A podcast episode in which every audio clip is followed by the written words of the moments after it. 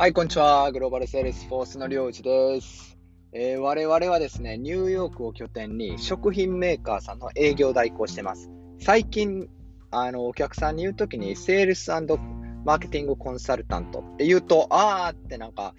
あのー、伝わることが多いですね。なので、えー、と英語で言うときはそう言ってます。営業代行やってます。で、我々ですね、皆さんがアメリカに来て、ふらっと入ったスーパーにずらっと日本の商品が並んでるとどう思いますか？そんな光景を夢見て日々活動しております。今日はですね、家族であの娘の誕生日、誕生日って10月、まあ今日じゃないんですけど、あの一番近い週末ということで、イエスデーってね、何でもえー、やりたいことを受けてあげるみたいな日にして、モールに行ってきました。フットマッサージとか、顔に化粧を塗ったりね、爪にマニキュア、足にマニキュアとか塗っ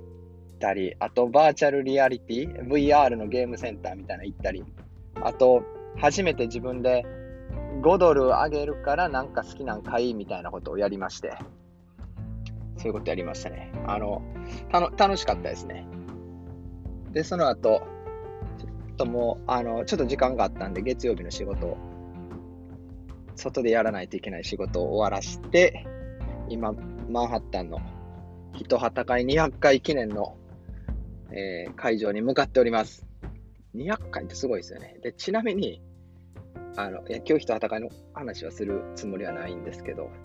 200回はすごいです。17年やってるんですかね。2004年からやってるということで。で、今、マンハッタン向かってるんですけど、ニュージャージーから。ジョージ・ワシントン・ブリッジもリンカーントンネルもめっちゃ混んでます。みんな、やっぱ Sunday in da city って言いたいんでしょうね。あの、誰かが、Where are you going? って、これ僕が歩いてる時に聞いたあのフレーズなんですけど、あの白人とかアメリカ人の人たちの会話でね、日曜日に Where are you going? って聞かれたときに Sunday in the city って返してたんですよ。それやりにみんな言ってますね、間違いなく。こんな、いや、ほんと混んでますよ。なんで？何があるん？あれ、スマップでも来てんのかな？ってね、思いますよ。はい。で、今日何を話すかというと、もう当たり前のことを当たり前のようにやりましょうって話ですね。あの変化球は投げるの後からってことです。というのも、何が言いたいかというと、例えば、うどん屋さんだったら、まず美味しいうどん作って、周りの近所の人たちに愛されて、その人たちリピーターになって帰ってきてもらうように努力して、で、毎日味にこだわって、もう毎日毎日より美味しいうどんを作っていく。だったりね、なおさんがよく言ってる、あの、ヘアサロン。この界隈の何百人の人がお客さんになってリピーターになったら、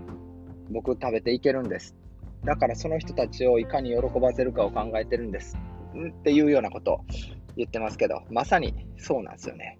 変化球じゃなくて、なんか SNS でなんかバズらせるとかそういうのじゃなくて、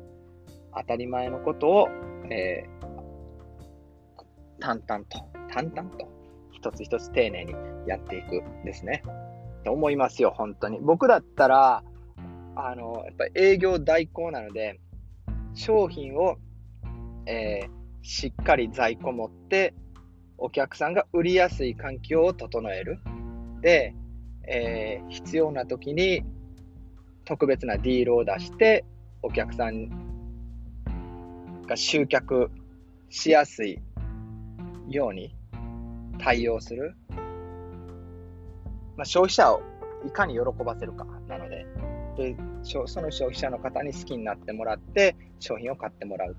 これをいかにやっていくか。で、あと、あの世界に1店舗だけ我々の商品扱ってるってなったらなかなか売れないので、ななるべくカバレッジを広く、扱ってくれる店舗数を増やす。もうこれを虎視眈々とやっていくってことですよね。それ、なんか僕があの飛行、あの、ロケットを宇宙に飛ばしますって、そんなことに時間とエネルギーを費やすんじゃなくて、扱ってくれる店舗を増やす。在庫をしっかり安定させる。そして、こう、売れやすい場所に置かしてもらう。e コマースに入れてもらう。なるべく消費者の人が買いやすい状態に持っていく。そう、それをしっかり行うみたいなね。で、パン屋さんもそうだと思うんですよ。やっぱパン屋さんって、まあ日本のパン屋さんですよ。アメリカはちょっとなんかいいパン屋さんあんまり思いつかないんで、菓子パンが多いですかね。けど、日本ってまずは食パンベースでパン屋さんってできてるじゃないですか。いかに美味しい食パン、まあ一番食べられるパンって食パンなんで、そこがしっかりして美味しいから周りの菓子パンも売れるみたいなね。で、周りのお客さん、そのお店がある界隈のお客さん、何百人、まあ1000人いたら事業も絶対強い事業になると思うので、そういう、えー、固定客をつけることをしっかりやっていく。もうこれで僕話終わりですよ。もうこれ以上話ないです。今、この話をあと、えー、今6分も7分なんで、あと3分どうやって伸ばそうかってあの考えてるだけです。当たり前のことを当たり前にしましょうですね。問屋さんだったら、えー、魅力ある食品問屋さんだったら、まあ何の問屋さんでもいいですけど、魅力ある食品イコール、えー、販売、回転がいい、なおかつ利益率がいい、えー、利益率がいいっていうのは問屋さんももちろんそうですけど、お店も儲かる、小売店も儲かる、レストランも儲かるみたいな商品をいかに持ってるかっていうことが大切で、その数をいかに増やすかですよね。売れない商品をいくら努力して時間かけて、あの、もうしんどい思いして作ったっていうのはもうこれ完全に自己満足で終わってしまうんですよね。いや、あの、やっぱ売れる商品を一個一個丁寧に作っていく。で、売れるようにしていく。本当ね、売れる商品って売れるんですよ。僕、例えば、えー、スナックのメーカーさんやの営業代行やってますけど、売れる商品売れますから、本当。あの、売れない商品は売れない。よく言うんですよ、みんな。あの、売れない商品も売るのが営業マンだろうって言うんですよ。けど、それって本当に正しいのかなと思うんですよね。僕、売れないものを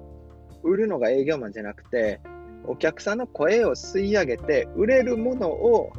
会社と一緒に作っていって、適材適所に置いていくっていうのが営業マンの仕事だと思うんですよ。だから売れない。例えば、えー、アジア系マーケットで売れないんであれば、違うマーケットに行ったら売れる可能性もありますからね。その見極めをして、あの、商品を売っていくとかね。っていう、僕はそれが営業マンの仕事だと思うし、えメーカーとしてのあるべき姿だと思いますね。売れるものを作る。だからその、売れるものを作るためには、やっぱ、日頃から消費者の人の動き見とかないといけないですし、いろいろなんで買ったのとか、なんで手に取ったけど買わなかったのとかっていう、あの、ね、お店での会話っていうのも非常に大事だと思いますね。僕、この間ね、3人、3人かな、ちょっとその日僕の気分が乗ってなくて、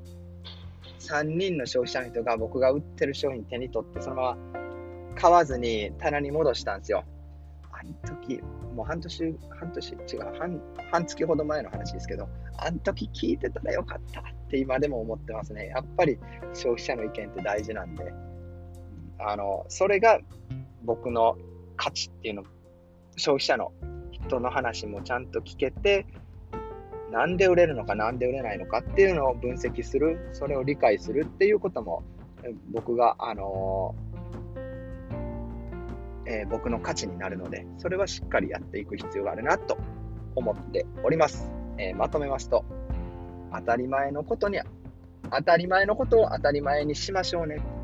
変化球投げるのはそれからですよ。うどん屋さんは美味しいうどん作ってください。近所にファンを、固定客を作ってください。パン屋さんもそうです。食パン、美味しい食パン作ってください。でしっかり周りにファンをつくつけてください。僕もそうです。